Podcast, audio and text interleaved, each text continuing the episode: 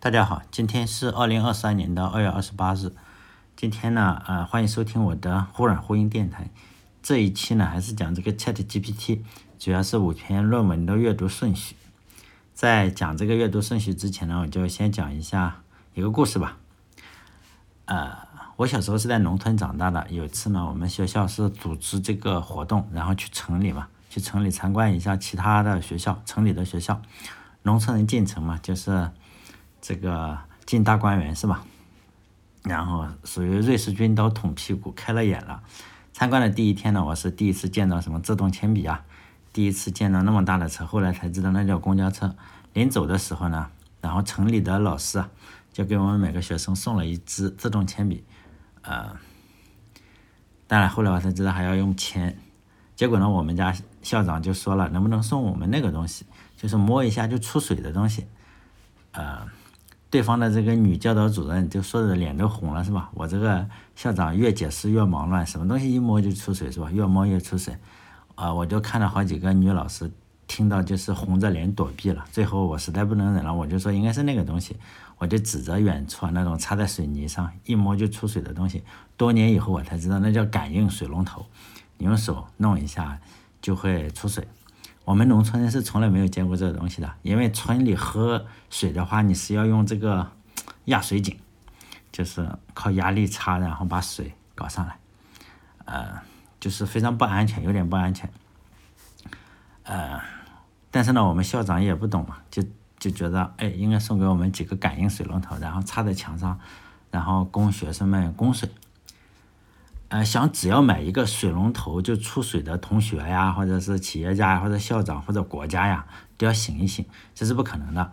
因为水龙头是最终的产品，虽然看起来它是像插在石头上，但是呢，整个水龙头的背后它是有强大的支撑才能够出水。比如说，它肯定是要有自来水厂，要有城市的这个自来水管道，可能还要有增压站啊。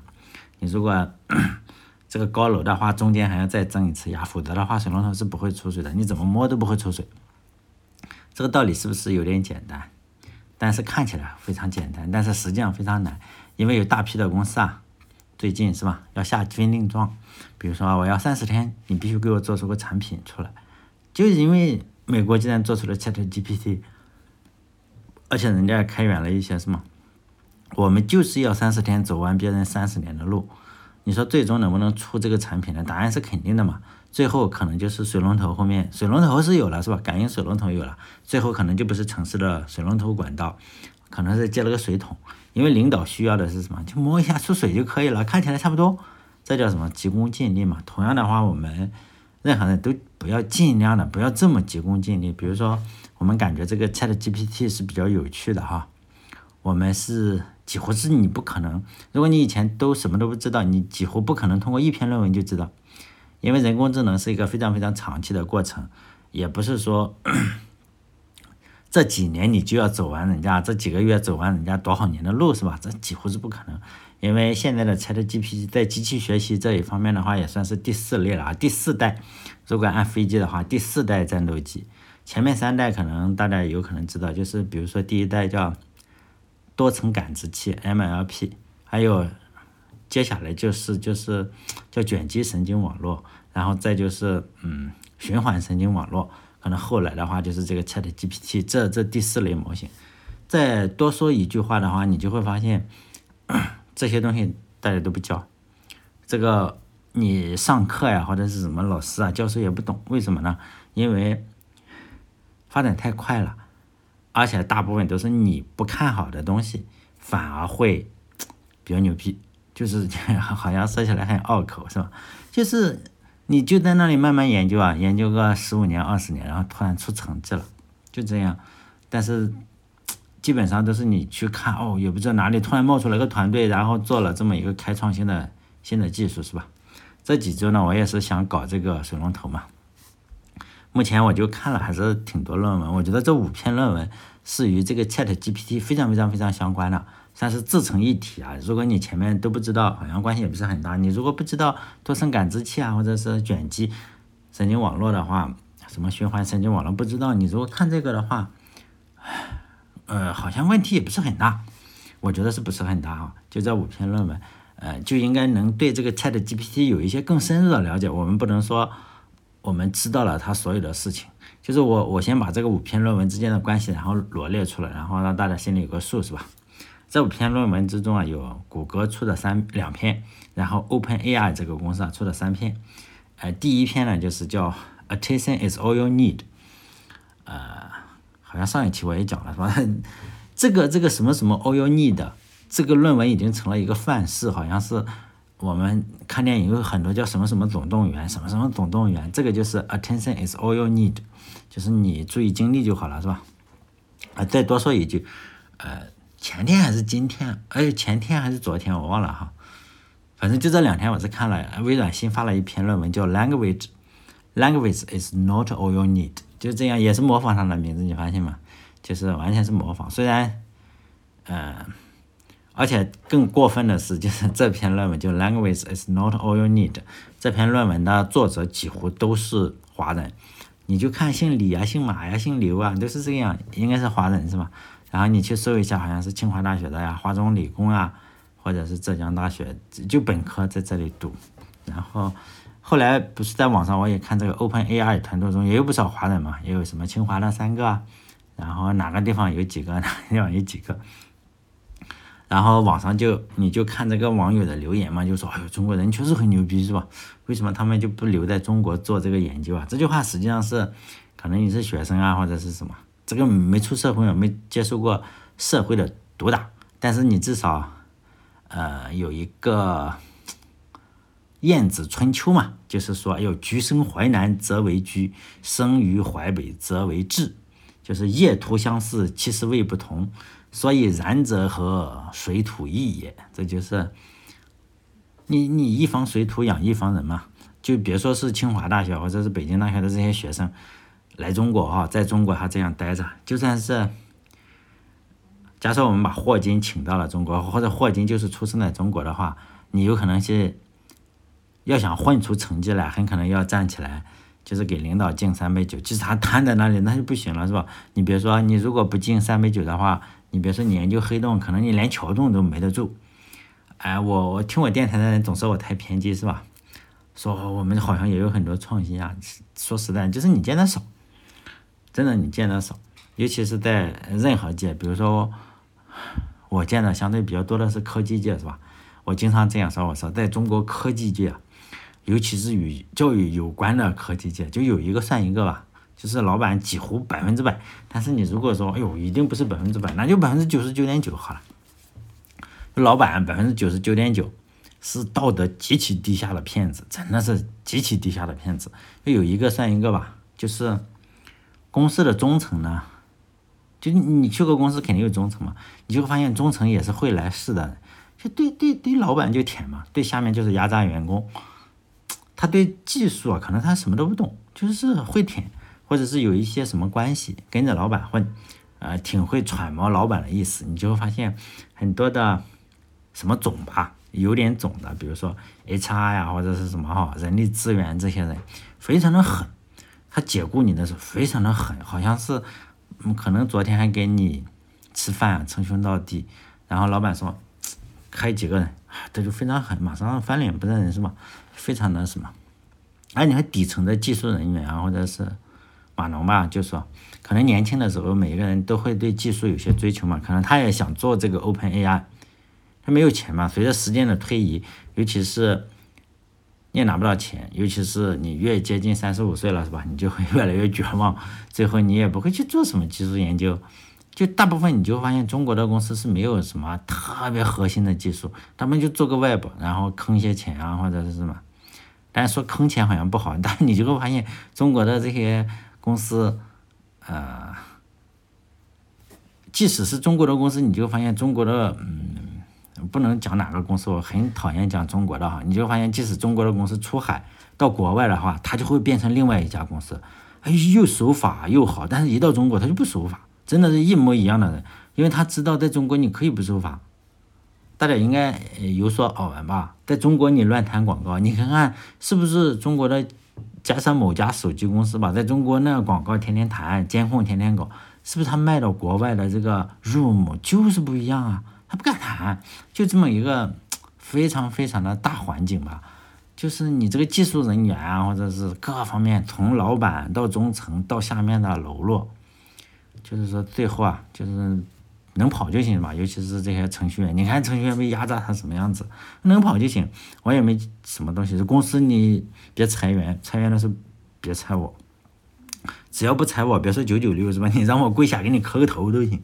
就这样，就这样一个大环境，是不可能就是说像这种，呃，炒作这个民族情绪的人。你看，Open AI 多少人是我们中国华人？如果他回国有多牛逼？不会，他回国就是另外一种人。就是他，他在国外他会那个样子，他回国。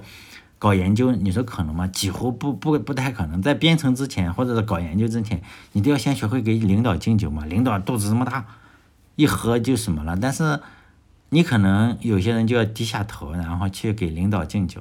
但是你一旦学会了，他觉得哟，领导觉得不错呀，给你个小中层干一干，你就会发现，当了领导之后，领导把你当成自己人之后，你就会发现。做科研其实没那么有趣，说跟着老板吃喝嫖赌多好，是不是？就是说，你如果是头铁，就是说我就是不敬酒，我就是搞技术，那么可能首先你是不可能得到晋升的。其次呢，可能领导有这个领导也好，还是同事也好，就有十亿种方法来折磨你、打击你，小鞋给你穿到死，最后你可能要去开滴滴啊。像我一样啊，开滴滴，但是你别以为开滴滴很很很很赚钱，实际上开滴滴也好，还是去做外卖的那个骑士也好，公司这些公司你不要看他们，你说这些公司是不是超级大的公司？他们会砸个几百亿，你想想，Open AI 也没有砸多少钱，不是特别多，比起他们为了跟老百姓跟这个夫妻店，比如说我跟呃。一个女的哈，然后去开了个夫妻店，然后卖菜。我可能就是起早贪黑的，就赚那点钱。但是这些互联网公司啊，就要抢你这个生意。还出租车啊，就抢你这个十块八块的。夫妻店呢，就抢你这个生意。他们为这个生意，他们宁可砸五百亿进去或者更多，搞得其他人都倒闭了，是吧？夫妻店 干不下去了。但是他永远都不会投高科技，可能 Open AI 可能投资你看看也没有太多，肯定没有五百亿这样。但他中国的公司肯定不会去，就是说跟老百姓抢钱都是一样，就是整你，把你整的不死不活还行。但是你说技术的话，咱们肯定是不搞了，因为技术由美国负责是吧？或者由去了美国的华人这一部分人负责是吧？到时候他们一开源，咱们就这边就能创新了。呃，这是我看，大家可以看看这个。呃，与与本文无关，只是名字相同，我就很感兴趣嘛。叫 Language is not all you need。微软刚发布的一篇论文，我觉得还真的不错。但是我一我经常不是上一期或者上两期我讲了，你看论文，你搜一下，你就发现都是华人，清华的呀，或者是就这样。你说在中国能不能做出来？不能是吧？再来讲这个 Attention is all you need，就是说这篇论文的作者，呃，是可能他是没有想到自己的模型有这么火嘛。这篇论文实际上它是奠定了，我就前面说的第四代模型。这个第四代是我自己说的，好像是美国说，哎，我有第四代战机，然后苏联我有第五代。你说第四代跟第五代哪个会赢？就每家叫的不同是吧？中国可以说我是第十代战机，但是我认为这是第四代模型，所以你认为不是也可以哈。就是这个 attention is all you need 呢，它最初的时候它只做了一个非常非常。小众的行业叫机器翻译，就在这个世界上，你要知道，说起翻译来，这个 Open AI 开放了一个呃翻译的模型，叫 Whisper 还是什么的，我忘记了哈，但是确实挺好用的。除了 Chat GPT 啊，就是说这个谷歌那时候发的这个 Attention is all you need 呢，就是说机器翻译，这个世界上关注机器翻译的公司可能就是两只手数得过来吧，或者一只手数得过来，后来出圈了，后来。发现哇，居居如果大家看这个 attention is all you need 的话，在这个摘要的最后，他就说到，我们只是关注这一个，在其他的领域也是可以的。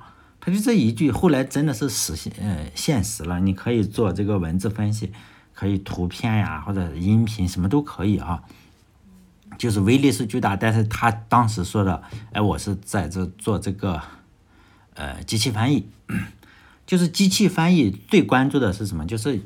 嗯，序列到序列的生成，就是说，比如说我说了这样一句话，我说，呃，随便说一个什么话，就今天我吃饭了，然后你要翻译成英语的话，就是序列到序列的生成。你给给你一句中文，然后你翻译成一句英文，或者给你一句英文，你翻译成德文，就是序列到序列的生成。它实际上是用了一个叫呃解码器和呃编码器，叫 encoder 和 decoder。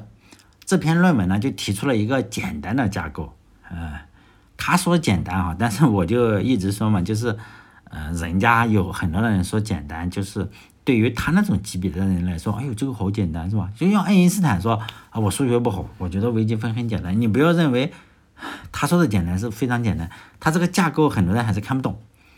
但你仔细看的话，还是你如果长期关注的话，你就会发现它两边对称啊，就是这改了一点点，还是还是相对比较简单，大家也比较喜欢用哈。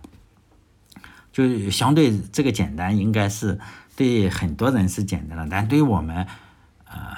可能就非常不简单，尤其你跑起来的话，我们没有算力，就是说你的电脑再厉害的话，也真的是没有算力，非常非常昂贵。这个你确实需要就是大的公司，我前面所说的，你这些卖菜的或者打车的，你抽出一部分钱来去投资才是，啊，这个就是扯淡。嗯，但你不要投资，为什么？你投资可能也投不出来，是吧？我就瞎扯，这个事情交给美国去做，或者是。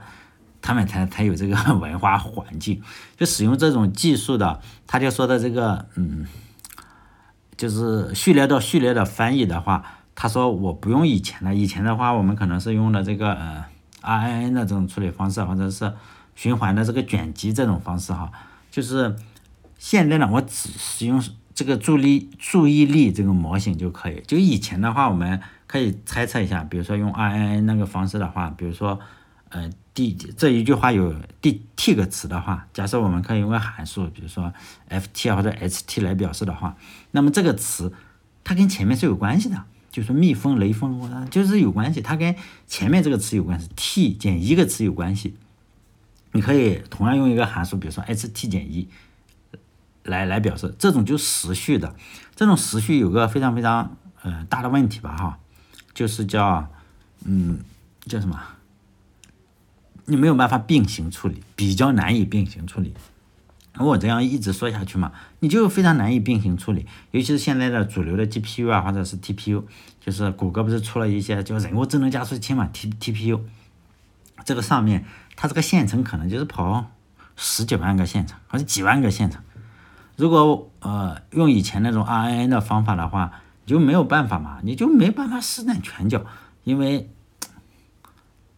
你一定要一个一个的做，呃，这我也就是说的，我们个人即使你再感兴趣的话，你很难跑起这个模型出来。为什么？就是你需要超能力啊，钞票的这个超能力，嗯，就我们首先没有那么大的算力，其次我们没有那么大的内存，就算力各方面都不够。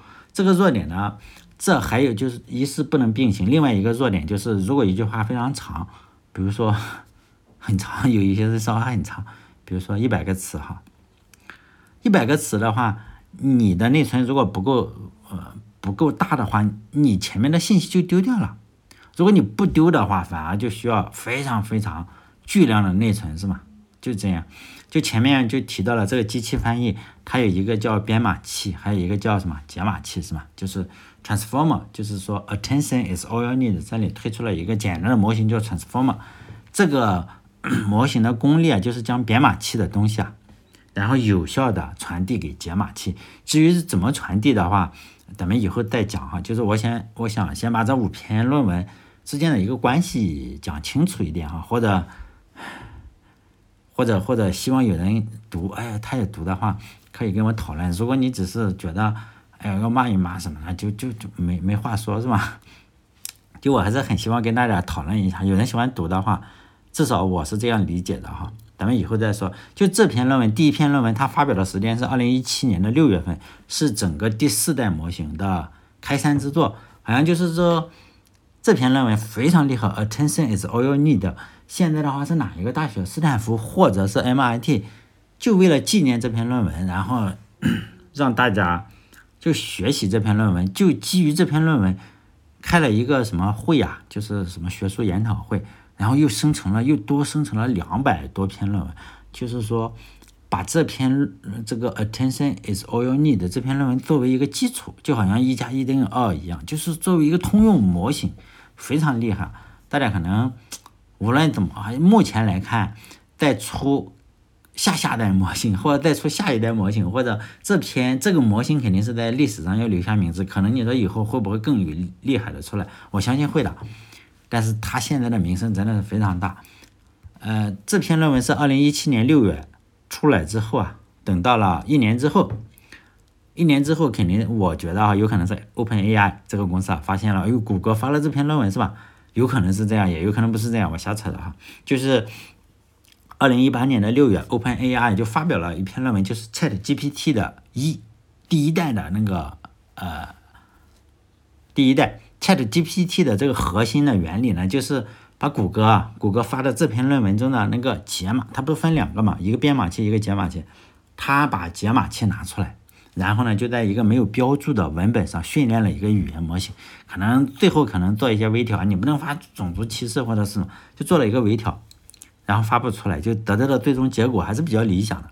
但那时候大家还还因为很小嘛，一个团队，所以呢那篇论文引用数非常少，可能在几千，就就非常少，就是了包括现在也也不多，非非常少的一个引用数，关注的也没有人多少。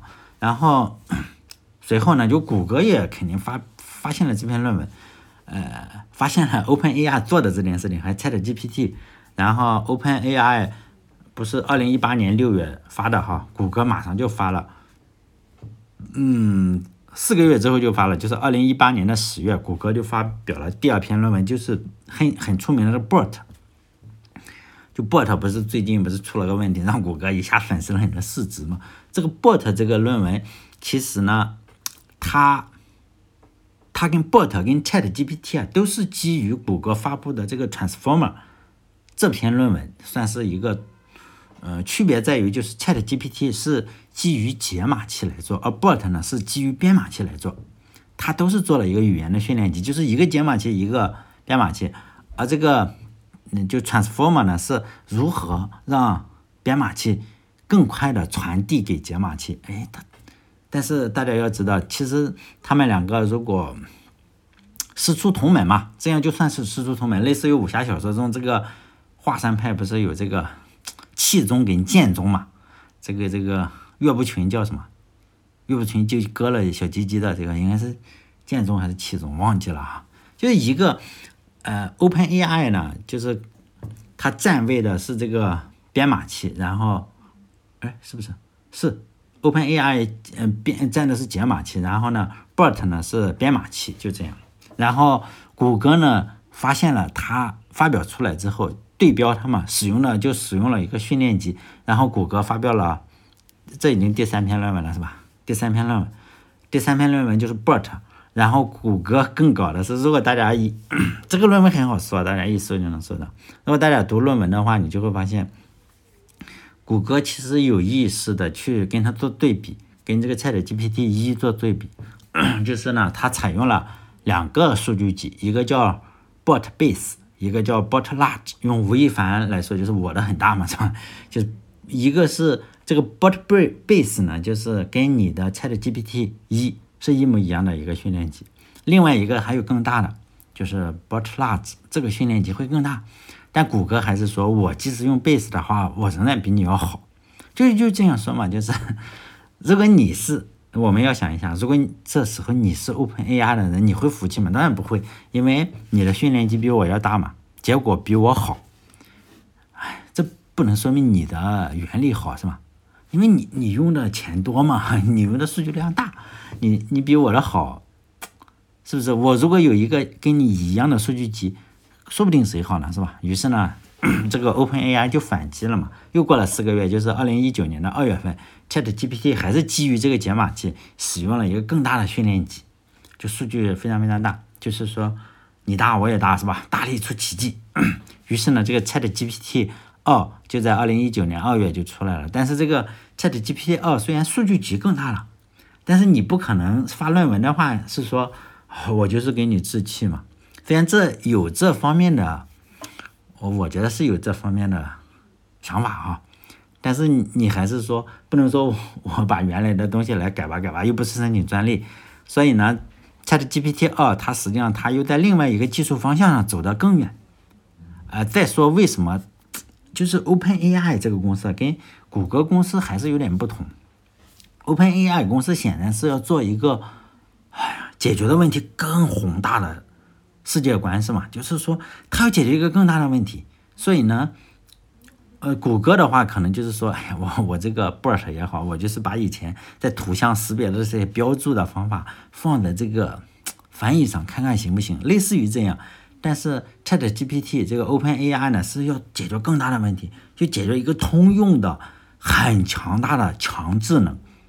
这谷歌这边肯定没这方面，所以呢，ChatGPT 二在这个 Zero Shot 方面走的是比较远，就是。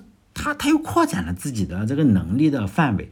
当然，你扩展能力范围的时候，你你这个做出来的效果，结果呢？Chat GPT 虽然也用了很大的数据集，但是不是很惊艳，就是没有那么炸裂。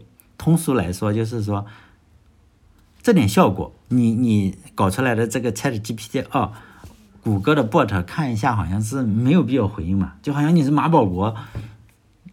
是不是？你现在就那几个花架子，人家不会再给你打一次了。所以呢，谷歌的回应到此为止。OpenAI 当然也知道，因为我就过了四个月，回应有点太仓促了，才过了四个月，有点太急了，于是静下心来，又花了十五个月的时间。就是二零二零年五月份的话，又做了一篇论文，就是就是 ChatGPT 三。但 ChatGPT 三和 ChatGPT 二的最主要的区别呢，就是数据集大了非常非常多，大了一百倍。就是我这个数据也好，还是模型也好，都大了一百倍，效果就非常的惊艳了。这时候才引起了市场上广泛的关注，关注的最厉，呃，当年是，如果大家订阅一个经常看新闻的话，就有一个 Hack News，Hack News 方面，呃，它就会有这个叫什么？中国都都不知道有没有类似的网站，就是你发个链接过去啊，你喜欢看的话，你就点一个 Up。你不喜欢的话，你就点一个不喜欢哈，一个点喜欢。根据这些权重，你说后面是什么样的权重，我也不知道。可能比如说你是比尔盖茨，你点一个，哟，一个东西可能顶普通人点五十万次这样。我我瞎猜的，反正还有一个权重来排名。就是后来发现有一篇文章，他排到了第一，就是一个心灵鸡汤啊，类似于鸡汤文，真的是鸡汤文。就是说，哎呦，你你可能就是工作太累了，是因为你想的太多了，类似于这样，我我记忆中是这样。然后呢，嗯，这个就到了另外一个网站，另外一个网站那个人说，我用这个 Chat GPT 三是胡乱生成了一篇文章，是吧？然后竟然在 Hack News 上让那么多人受上当受骗，并且刷成了第一，我一个字都没写，就用 Chat GPT 三，然后然后给生成了整个文章，就这样生成了。说起 Chat GPT 三，现在韩国已经出了一本书啊，就全是 Chat GPT 写的。我不知道为什么有人会，谁会去买这种书是吗？就是，但我也看不懂韩文，但是人家杠杠的给整了一本书都出版了，所以 有时候你想想也挺搞笑啊。就是说 Chat GPT 三它真正的引起了市场的广泛关注，就是出圈了嘛。漂洋过海来到中国了，中国这个时候也是他开始搞国家队来导持这个玩意，发现哦这个有机会是吧？然后就搞那些啊，就是北京什么什么都开始搞了。现在的话是 ChatGPT 三点五嘛，或者四点零不知道了，因为 OpenAI 已经做出了两个艰难的决定，一个是不刷论文了，就是我也不比了，什么？可能将来刷，就但是不在意这个了。实际上就是 OpenAI 这三篇论文。OpenAI 三篇论文还不如谷歌发的那一篇，呃，谷歌发两篇嘛，一篇的一半引用量多，所以引用量实际上是不多，还是谷歌牛逼是吧？但是 ChatGPT 这个 OpenAI 公司肯定是，它有更大的野心，非常大的野心，它要做强人工智能，但谷歌显然好像是要跟一下吧，就 BERT 嘛，要跟一下。呃，OpenAI 做出了艰难的决定嘛，第一就是说。论文你没必要那么快刷了，是吧？你万一让谷不是怕别人抄，万一谷歌抄了怎么办？是不是？第二是代码不开源了，以前还开点源告诉你怎么整，第二是代码不开源了，你别抄我的是吧？这个玩意对中国来说就是釜底抽薪嘛，你不开源，我这个自主创新就不行了，所以中国的这边就不大敢，不大敢比嘛。为什么不大敢比？因为以前你你有硬件嘛，是吧？硬件你找呃英特尔或者是 NVIDIA 或者是什么，然后组织组建起来，买这个显卡，有钱嘛？软件有，硬件也有。现在的话是什么？那个那个显卡已经不卖给中国了，是吗？叫 A 一百还是什么东西？还是 H 一百都不卖了，两个都不卖了，好像是。然后你这个代码又不开源了，你这里只能现搞嘛，显然你就有可能拿到人家代码是比较低版本的，然后你跑一下，应该按道理说是不大可能比新版本的好吧，是吧？但是它不开源了，就比较痛苦。就是我以上就是说的这按时间顺序嘛，说的这五篇论文的来龙去脉，以后接下来的几期我还是很想倒刺一下人家发过的论文这些东西啊，然后。你越了解的话，你至少要知道，哎，这好像不是特别怎么神奇的事情，真的是不是特别神奇的东西。你说现在 Chat GPT 四点零了或者三点五进化到什么程度，人家也不说，是吧？只能瞎猜。我相信 Open AI 的人可能知道，或者是他们内部人员有知道。你说新闻稿发的，咱不好说。美美帝国主义不就喜欢搞科技霸权嘛？你不不开源是吧？对不起我们。实在太那个啥了，但就是还有一个就是大家比较，呃，叫什么关心嘛，不能叫担心，就 ChatGPT 会不会冲击程序员？我觉得是会的，真的是会冲击程序员。但是我说的冲冲击程序员，并不是说呃冲击你以前写的那些代码，而是会冲击整个应用，就重塑整个的应用的生态。呃，怎么冲击啊？我觉得场景可能会是这个样子，就是。ChatGPT，你要理解为什么它真的是能理解人类的对话。以后我们再讲什么向量什么啊，以后慢慢讲。很神奇啊，真的能理解你说的话。呃，如果你玩过 ChatGPT 的话，你就真的是 ChatGPT 将来会给每个人当一个秘书嘛。就工作的时候，就是说我们可以随时调用这个秘书来完成。想完成的工作嘛，比如说，我就写个注释，我想写一个快速排序，啊，你把注释一写，它咔咔的给你整整完，这很好了。就工作流程就跟对话一样，这也是 Chat GPT 的一个工作方式，但这并不能完全取代秘书，因为 Chat GPT 毕竟是个人工智能嘛，它只能完成就是以前不就是老板不就喜欢白天都是有事秘书干，没事干秘书嘛，就是。他只能完成一些就是没事没事，呃，只能干一些就是有事秘书干的那些工作。但是你说没事干秘书，他的 GPT 完不成。而且老板最喜欢的就是老板领导啊。我们都知道最近不是爆料，已经不报娱乐圈了，全都是政府机构的那爆料，因为娱乐圈已经吸引不了眼球了。现在就是是吧，各方面都是领导很喜欢干的工作。我们来说回程序员的话，现在我们把程序员很粗略的分哈，就分前端跟后端。但你说你是全站，那也很牛逼。就是前端跟后端，现在还是可以分一下的啊。这两部分程序员，就是目前就是市场上需求量最大的部分，就是这两种。比如说前端的话，你可能每个月就要，没几个月就一套交换逻辑嘛，就那些花里胡哨的按钮呀，或者是鼠标你怎么弄一下，或者是手指头怎么划一下，哦呦，那个产生一个很很很。很漂亮的一个效果，比如说诸如此类的前端，我认为在不远的将来会变得不那么重要了。我不能说取消了啊，也会不那么重要。为什么呢？还是按秘书来讲，以后的话，比如说你想想老板怎么干活，老板会不会用软件？不好说。我相信越有钱的老板，他懒得去搞那么多登录，又是什么这那的，他不会，他只会跟秘书说：“你给我给我整点衣服，是不是？”就这样，你跟去上网。他只会跟秘书这样说一句话，把上次买的那丝袜再买一套，就这样。比如京东也好，淘宝也好，最后呢，我认为它会进化成一个什么，跟微信或者是跟短信差不多，就是在聊天窗口中，至少它要加一个聊天窗口，就跟客服似的，就是你跟他讲一下你要买什么东西，这个 Chat GPT 就理解了你的意思，就把事情办了。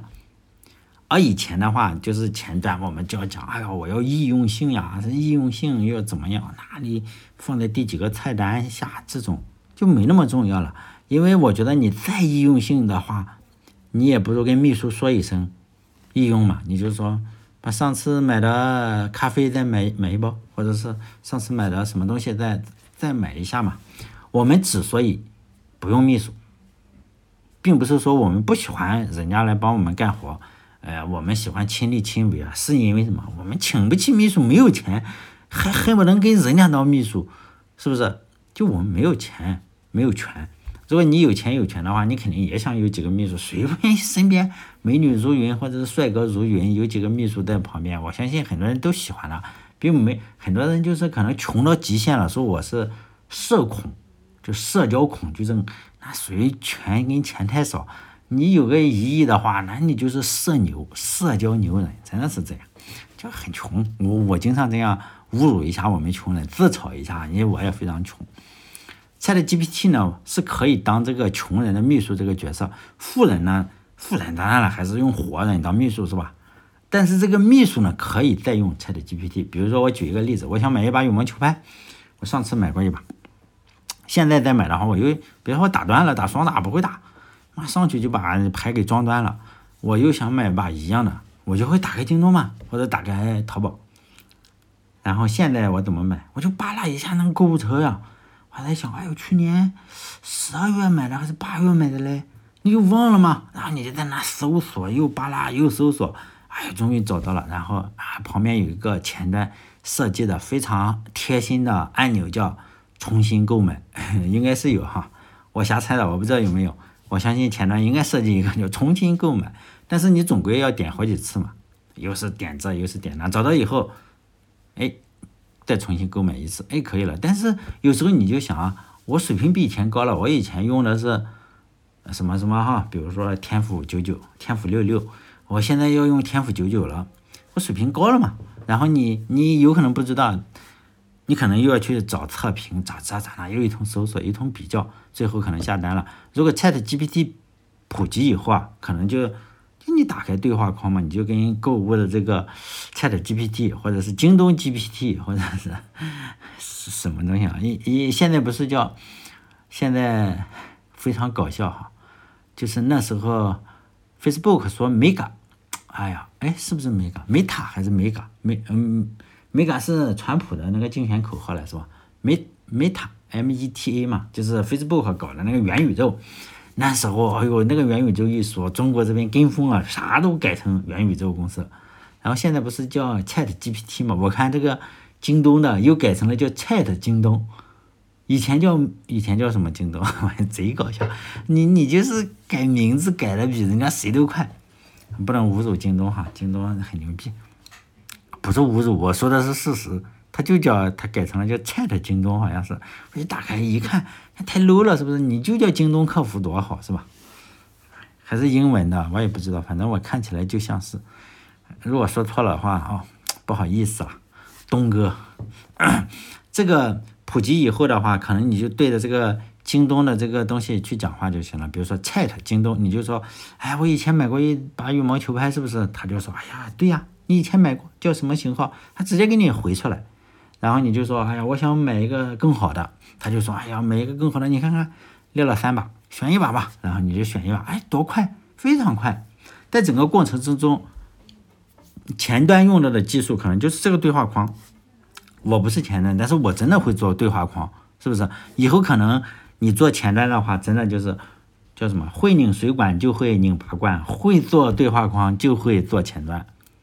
我期待那一天到来，是吧？我我曾经有一个女朋友，她叫秀儿，她是星童的铁粉，目前正在西安当前端，至今还没有结婚。她一直就攒钱啊，攒钱，攒钱做变性手术，非常让我非常失望。如果她失业了的话，如果这个 Open AI 给力一点，然后把她一下子取代了，只只会做对话框，她就失业了，我就去养她，是吧？